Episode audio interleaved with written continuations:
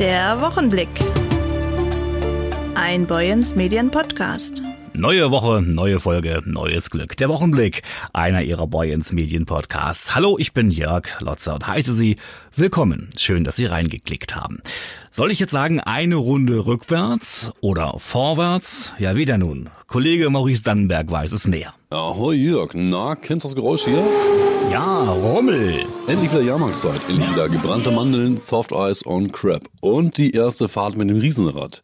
Das klappt in Heide. Dort hat der erste Jahrmarkt der Saison und der erste Jahrmarkt in Schleswig-Holstein Saison begonnen. Ich habe mich mal mit Lars Klausen vom Schauspielerverband getroffen. Lars, erste Halbzeit kannst du benennen, denn seit letzten Freitag steht ihr in Heide und bis einschließlich übermorgen noch. Wie war bisher die erste Woche? Also bis jetzt sind wir ganz zufrieden, muss man sagen. Wir haben ein gutes Wochenende hinter uns, auch wenn das Wetter nicht ganz so schön war.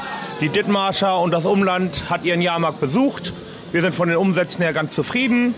Wie gesagt, Wetter hätte ein bisschen schöner sein können, aber sonst sind wir zufrieden gewesen. Vergangenes Jahr erst nur Öl, Zucker und Gas. Inzwischen hat die Inflation überall zugeschlagen, auch bei euch. Wie macht sich die Inflation bei euch bemerkbar? Wir sind natürlich auch betroffen. Im Moment ist der Zucker doppelt oder dreifach so teuer geworden. Mehl und Öl haben sich ja wieder ein bisschen reguliert. Dann haben wir natürlich selbstverständlich auch die Gas- und Strompreise, die uns auch begleiten, ob es zu Hause ist oder halt bei uns auf den mobilen Märkten oder Ständen. Strompreise teilweise verdoppelt in manchen Städten.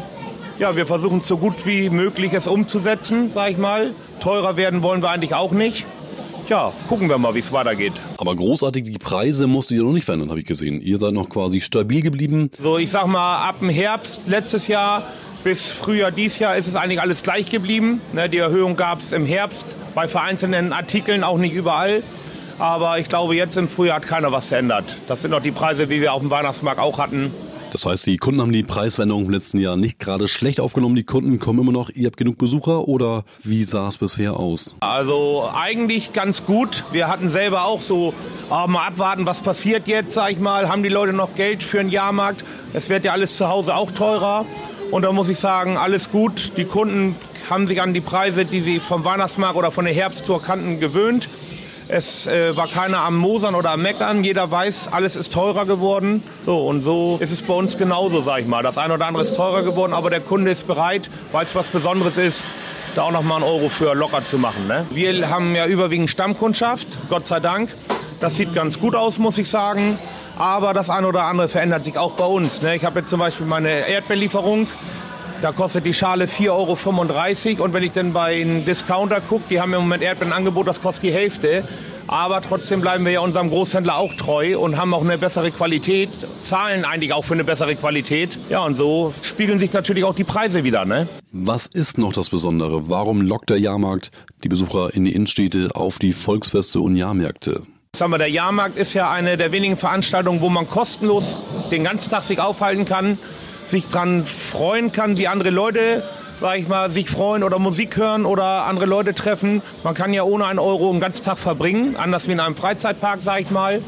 Und äh, wir haben natürlich so ein paar spezielle Genüsse, die es halt nur auf dem Jahrmarkt gibt, wie das Burgunderbrötchen, das schmeckt auf dem Jahrmarkt am besten. Oder ein Crepe, das ist so ein Jahrmarktsartikel wie die gebrannten Mandeln. Und natürlich unsere Fahrgeschäfte, wo wir natürlich die jüngeren Leute immer mit versuchen zu locken, ne, mit ein paar tollen Angeboten, die wir dann jedes Jahr tauschen, dass wir immer interessant bleiben. Nochmal zurück zum Haider Jahrmarkt, zum größten Marktplatz Deutschlands und zum diesjährigen Jahrmarkt. Was können Besucher noch bis Sonntag erleben? Dies Jahr an Fahrgeschäften zu dem Klassiker Autoscooter, Musikexpress, Breakdance, Riesenrad haben wir die Kinderachterbahn und die Kinderrennbahn. Die hatten wir aber auch schon mal. Das ist so für Kinder und Familien. Und für die Adrenalin-Junkies haben wir dann einmal noch mal den X-Fighter. Das ist so eine, eine, Schaukel, die schaukelt so in die Reihe rein. Das gibt nochmal einen Kick und hat so, übt so ein bisschen die G-Kräfte aus. Und die Poolparty haben wir dann noch. Das ist ein Fahrgeschäft, was hoch und runter fährt. In so einem ja, Schiffschaukelähnlichen Rhythmus, was doch ordentlich in der Magengrube das Kitzeln bringt. Und ungefähr so, ich schätze, 10 bis 15 Meter hoch und runter und nimmt doch ganz schön Fahrt auf. Ja, zehn Tage Jahrmarkt in Heide. Da gab es auch ein paar besondere Aktionstage. Gestern dann der Familientag und einen Aktionstag habt ihr noch, oder? Und wir hatten jetzt die Superhelden am ersten Wochenende und haben jetzt am letzten Sonntag nochmal kostenloses Kinderschminken bieten wir da an für die Kleinen und für die Größeren, die geschminkt werden wollen. Kostenlos natürlich. Und eigentlich dann noch am Sonntag die Drohnenshow, aber die fällt aus, oder? Warum? Die ist leider aus technischen Gründen abgesagt. Die Firma hat uns da leider vertröstet. Wir hätten selber es sehr gerne mal gesehen. Das wäre die erste gewesen, die überhaupt einen Jahrmarkt gemacht hätte. Oder wir als Jahrmarktschausteller, Beschicker durchgeführt hätten mit der Stadt zusammen. Aber die hat leider technische Probleme angegeben, die Firma. Ja, und kann dadurch leider nicht stattfinden. Es sollte mal ausprobiert werden anstatt einem Feuerwerk, ob es vielleicht mal Zeit wäre für eine Veränderung. Und da haben wir gesagt, okay, machen wir. Wir probieren eine Drohenshow. Aber ja, leider haben die uns hängen lassen. Von hier geht es jetzt nach Rendsburg, dann kommt Flensburg und dann kommt Kiel. Ja, und so zieht wir dann durchs ganze Land. Ne? Vielen Dank dir, Lars, und viel Spaß euch und auch allen anderen Besuchern und Schaustellern, die jetzt durchs Land reisen und ganz viel Spaß und Freude bereiten werden. Dankeschön, Maurice Dannenberg. Und der Kollege hat mir schon wieder keine Zuckerwatte mitgebracht. Es ist doch immer dasselbe. Schleswig-Holstein steckt Geld ins Straßen- und Radwegenetz. Um Infrastruktur zu verbessern, gibt's insgesamt 19,3 Millionen Euro. In Dithmarschen sollen allein 9,915 Millionen Euro investiert werden. Und es gibt viel zu tun, wenn es um Brücken, Autobahnen, Bundes- und Landesstraßen, aber auch um das Radwegenetz geht. Neubau, Ausbau und Instandsetzungen sind vonnöten und kosten Geld. Das wissen auch Bund und Land. Schleswig-Holsteins Verkehrsminister Klaus Ruhe-Matzen verkündete am Freitag während einer Stippvisite in der Straßenmeisterei Heide, dass Ausschreibungen zur Sanierung von 34 Kilometern Straßen, 28,4 Kilometern Radwegen sowie für eine Brückenreparatur in Pinneberg herausgegangen seien. Warum der Fokus jetzt wieder verstärkt auf dem Straßenbau liege, erklärte der Minister unserer Redakteurin Ingrid Hese so. Ob nun Nordwall kommt oder nicht, brauchen wir trotzdem eine gute Infrastruktur. Es ist wichtig, dass wenn Investoren hier unterwegs sind, dass sie sehen, dass wir gute Infrastrukturen haben. Und natürlich ist das auch ein Signal an Nordwall zu sagen, wir sind unterwegs hier, aber auch für die, Ein die Einwohnerinnen und Einwohner. Sie wollen natürlich auch gute und richtige Straßen haben. Deswegen ist es ganz wichtig, dass wir auch hier im Landesteil ja mehr als 20 Millionen dieses Jahr verbauen. Das war früher das Gesamtbudget von ganz Schleswig-Holstein. Wir sind jetzt bei 90 Millionen im Jahr auch für die nächsten Jahre und zusätzlich noch 20 Millionen für Radwege. Auch das, glaube ich, ist ein ganz wichtiges Signal. Alles klar, Dankeschön. Sehr gerne. Jedes Jahr verleiht die Agentur für Arbeit Heide einem Dithmarscher Unternehmen das Zertifikat für exzellente Nachwuchsförderung. Aktuell erhält die Otto Nilsson GmbH und Co. KG in Meldorf diese Auszeichnung. Damit wird zum insgesamt zwölften Mal ein Unternehmen ausgezeichnet, das sich in besonderem Maße für die Nachwuchsförderung in der Region einsetzt. Allein im vergangenen Jahr hat der Baustoffhandel vier seiner Auszubildenden übernommen. Derzeit befinden sich acht Nachwuchskräfte in der Ausbildung. Bei zurzeit 63 Mitarbeitern vier Ausbildungsabsolventen übernommen und darunter eine Gewinnerin des Wettbewerbs Azubi des Nordens. Das sind wirklich achtbare Fakten und schöne Erfolge, sagt Ronald Geist, Geschäftsführer der Agentur für Arbeit in Heide. Unserer Redakteurin Dana Müller erklärte er, weshalb und nach welchen Kriterien dieses Zertifikat vergeben werde. Gibt es ganz unterschiedliche Parameter. Wir gucken, wie die Leistung des Betriebes ist, wie viele Nachwuchskräfte der Betrieb hat, welche besonderen Dinge dann der Betrieb auch betreibt, um junge Leute auch zu halten oder zu gewinnen. Also ein ganz buntes Bild. Auch soziale Aspekte werden einbezogen, werden zum Beispiel auch Menschen, die mit Behinderungen dann ja sich verbinden, werden die dann auch unterstützt. Wie läuft die Zusammenarbeit mit der Agentur? Ganz viele Aspekte und wir entscheiden uns dann in jedem Jahr für einen Betrieb und in diesem Jahr für die Firma Nielsen. Und Dana Müller hakte auch gleich nach, unter anderem bei Tim Kolbe. Er ist Auszubildender im dritten Lehrjahr. Was ist das Besondere an der Ausbildung? Das Besondere an der Ausbildung bei uns bei Nilsson ist einfach die Vielfalt, die wir im Grunde haben in der Ausbildung selber, sei es von den verschiedenen Abteilungen her, bis auch zum familiären Auftreten, was wir einfach haben. Man selber bekommt viel Unterstützung in der Ausbildung, man wird viel gefördert. Das selber finde ich sehr wichtig auch für einen, dass man sich selber entwickeln kann. Man wird begleitet auf dem Weg im Grunde, was man machen möchte auch. Weil man selber wird auf dem Weg im Grunde mitgeführt und es werden dann Sachen mitgegeben, die man, glaube ich, woanders nicht ganz so mitbekommt. Ich finde auch das Vertrauen bei uns sehr wichtig, dass die Firma einen doch sehr vertraut, sei es bei der Arbeit selber als auch beim ganzen Berufsleben. Auch viele der ehemaligen Auszubildenden sind noch heute Teil des Unternehmens, dessen Leitung inzwischen seit drei Generationen in Familienhand liegt. Die Freude über das Zertifikat ist groß, unter anderem bei Sven Hilker. Er ist Einkaufs- und Verkaufsleiter bei Nilsson. Was bedeutet diese Auszeichnung für den Betrieb? Ja, vor allem Wertschätzung für uns und ja, sind wir stolz drauf, dass wir eben diese Auszeichnung bekommen haben und zeigt uns, dass wir da auf dem richtigen Wege sind und das auch mit der Ausbildung so weiter verfolgen werden, weil das auch einfach für die eigene Zukunftssicherung für uns extrem wichtig ist. Im Zeigen Fachkräftemangel ist es einfach unheimlich wichtig, eben diese Auszubildenden übernehmen zu können und gut auszubilden. Und deswegen sind wir da stolz drauf, dass wir mit der Ausbildung den richtigen Weg eingeschlagen haben. In den vergangenen Jahren hat sich viel getan in Sachen Klimaschutz. Mit seiner neuen Serie Wir können auch anders stellt Regisseur Lars Jessen, Dittmarscher Jung, Projekte vor, die zum Nachmachen motivieren sollen. In der Serie stellt er gemeinsam mit Kollegin Laura Lozito erfolgreiche Klimaprojekte aus den Bereichen Mobilität, Wohnen, Ernährung und Landwirtschaft, Energie, Natur sowie Wirtschaft in Deutschland, Belgien und der Schweiz vor. Ziel der beiden ist es zu zeigen, was möglich ist, wenn man einfach mal macht. Unsere Kollegin Nina Nödling aus der Redaktion hat mit den beiden Serienmachern gesprochen. Und zu Beginn machte Lars Jessen gleich ein Geständnis. Die 80er Jahre der Dithmarschen, das wissen wir alle, waren ja jetzt nicht die freudigste Zeit, die man erleben kann auf dem Land, in der ich dort aufgewachsen bin. Ich habe dann aber eben auch eine sehr starke Veränderung in dem Landkreis in den letzten Jahren miterlebt.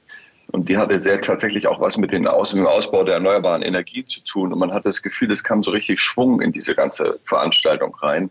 Und als dann diese Batteriefabrik in der Nähe von Heide ins Spiel kam und wir festgestellt haben, dass wir aufgrund dieser weitblickenden Entscheidungen mit einmal Bundesländern wie Bayern oder Baden-Württemberg etwas voraus hatten, nämlich saubere und günstige Energie, habe ich das Gefühl gehabt, da dreht sich was. Es dreht sich auch was in dem Mindset von Menschen. Und deswegen kam daher eben auch der Impuls zu gucken, lass uns doch mal dahin gehen und schauen, wo es schon gut läuft, wo Sachen, Leute sich auf den Weg gemacht haben weil ich persönlich der Meinung bin, bin da auch an einer sehr schwierigen Schule in Meldorf zur Schule gegangen und habe dann leider ein sehr schlechtes Abitur gemacht. Aber in den Fächern, wo die Lehrer zu mir gesagt haben, das machst du doch ganz gut, da bist du doch schon mal echt nicht schlecht drauf, war ich sofort auch gleich wieder eine oder zwei Noten besser. Und dieses Gefühl wollte ich einfach versuchen, nochmal auf diese Serie zu ertragen. Also Lob bringt nach vorne, Tadel wirft einen eher zurück. Jetzt haben Sie aber, wenn ich das jetzt nicht irgendwie übersehen habe, in den Folgen, die ich mir angucken konnte, kein Projekt aus Dithmarschen. Nein, weil so. Dithmarschen schon so weit vorne ist. Ja, also wir sind ja jetzt quasi das neue Silicon Valley, wie ich gestern im Fokus gelesen habe. Okay. Und ähm, deswegen wollten wir sozusagen das ganz große Lob dann erst in der zweiten Staffel ausschütten weil wir das Gefühl hatten, die Geschichte von Dithmarschen ist schon so weit rum, in der, wenn das schon im Fokus steht, ähm, wissen die Leute schon so stark davon. Aber wir geloben Besserung und in der zweiten Staffel werden wir sehr genau den Dingen widmen, die in Dithmarschen in den letzten zwölf Monaten noch weiter nach vorne gekommen Wie haben Sie denn die Projekte gefunden, beziehungsweise war das schwierig, die zu finden? Einige sind ja doch, ich sage mal in Anführungsstrichen, klein, in dem Sinne, dass sie nicht viel Marketing nach außen oder so machen. Mein Ansatz ist tatsächlich immer bei solchen Sachen ganz groß anzufangen, in einer ganz großen, vollkommen verwirrt wirkenden Google-Suche und dann mich auf kleine Orte zu fokussieren. Wenn ich das Gefühl habe, okay, zu dem Thema gibt es gar nichts oder aus der Region gibt es gar nichts, dann gucke ich und versuche das immer kleiner einzugrenzen und versuche dann tatsächlich auf Social Media in kleineren Gruppen, vor allen Dingen in Gruppierungen, die jetzt vielleicht eben, wie Sie schon sagen, gar keinen großen Presseauftritt haben oder gar keinen großen Öffentlichkeitsauftritt, aber vielleicht mal in einer kleinen Zeitung ein Interview gegeben haben oder vielleicht in einem lokalen Verein was gemacht haben oder einen Verein gegründet haben. Also je persönlicher oder persönlich motivierter, desto besser. Und da muss man schon sehr, sehr, sehr viel suchen. Und wie haben Sie dann die Projekte ausgesucht, die in den Folgen erscheinen? Es ging immer darum zu schauen, wie kann man das eben auch, wie man es heutzutage sagt, skalieren. Also wie kann man das auch umlegen. Unsere Frage war immer, wenn die das können, warum machen das nicht alle? Weil das ging nie darum, irgendwelche Spezialisten vorzuführen, die was ganz, ganz Tolles gemacht haben, was nicht mal niemand nachmachen kann, sondern es waren einfach immer die einfachen Sachen, die auf der Hand liegenden Sachen. Also wenn ich, um jetzt hier bei dem Energiethema zu bleiben, wenn ich die Energie selber bei mir vor der Haustür herstellen kann und auch alle im Dorf äh, was davon haben, warum soll ich mir ähm, Öl, das 300 Millionen Jahre unter der Erde gelegen hat, aus Saudi-Arabien kommen lassen? Also das sind ja so ganz banale, einfache Dinge, die einen dann eventuell auch ein Stück weit aus diesem ganzen Sackgassen-Diskussionsdilemma rausführen, wo es dann wiederum eher darum geht, was verliere ich, sondern uns ging es immer nur darum zu gucken, was können wir gewinnen, wenn wir uns verändern und nie darauf zu schauen, dass das Lösungen sind, die nur besonders spezielle Menschen hinkriegen können. Also uns geht es vor allen Dingen darum, dass man klar macht, dass es eine Mediathek-Serie ist. Dass diese lineare Ausstrahlung im ersten ist mhm. quasi das Add-on, was sozusagen noch dazukommt. Und das sichere Versprechen in der zweiten Staffel werden wir das Silicon Valley des Nordens von oben bis unten machen. Ja, sehr gut. Vielen, vielen Dank. Schöne Grüße in die Heimat. Danke, tschüss. Tschüss. Zeitungsflirt, ein Schulprojekt, das der Förderung der Medienkompetenz für Grundschüler der dritten und vierten Klassen dient. Gemeinsam mit dem Fachverlag ProMedia und der Abfallwirtschaftsgesellschaft Dithmarschen AWD ist Boyens Medien seit vielen Jahren bei diesem Projekt dabei, das alle zwei Jahre angeboten wird und das sich weiterhin großer Beliebtheit erfreut. Auch in Burg, wo Boyens Medienredakteurin Gesine Groll mit dem Zeitungsflirt zurzeit an der Grundschule zu Gast ist. Und auch Havin aus der Klasse 3b findet's gut. Also ich finde es ganz toll. Es ist manchmal anstrengend, aber ich finde es schon gut, wie wir es machen. Und ich finde es auch richtig cool.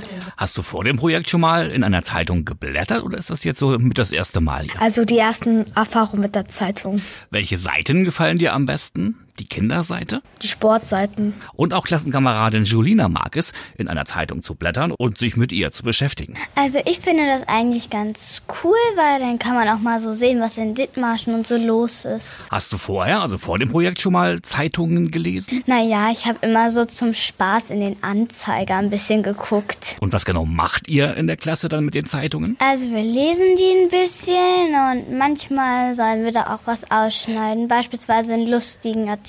Gesine Groll, du bist in vielen Schulen unterwegs. Seit wann machst du das schon und wie viele Schulen sind es diesmal? Insgesamt. Also den Zeitungsblatt gibt es seit ungefähr 20 Jahren. Wir machen alle zwei Jahre für die Grundschüler der dritten und vierten Klassen dieses Projekt. Und es machen immer sehr viele Kinder mit. Dieses Jahr sind wir an äh, fast allen Schulen, Grundschulen in Dithmarschen äh, zu Besuch, beziehungsweise mit dem Projekt vertreten.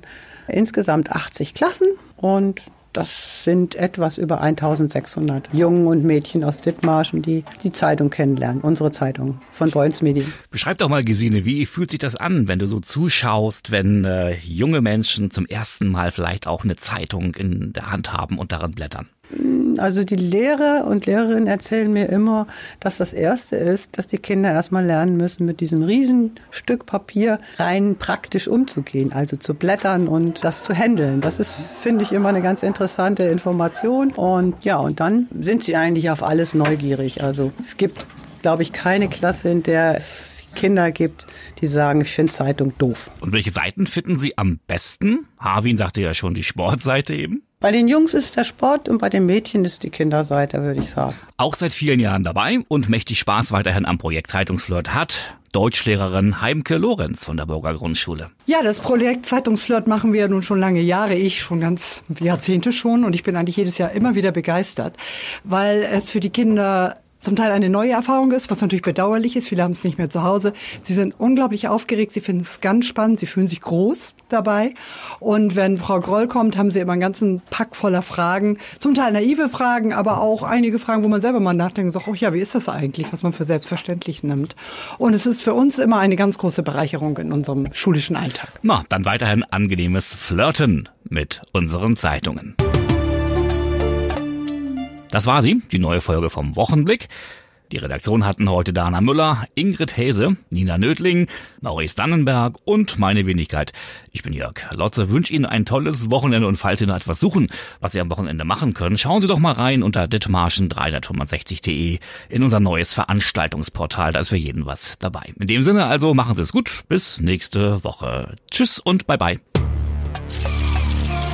Der Wochenblick. Ein Boyens Medien Podcast.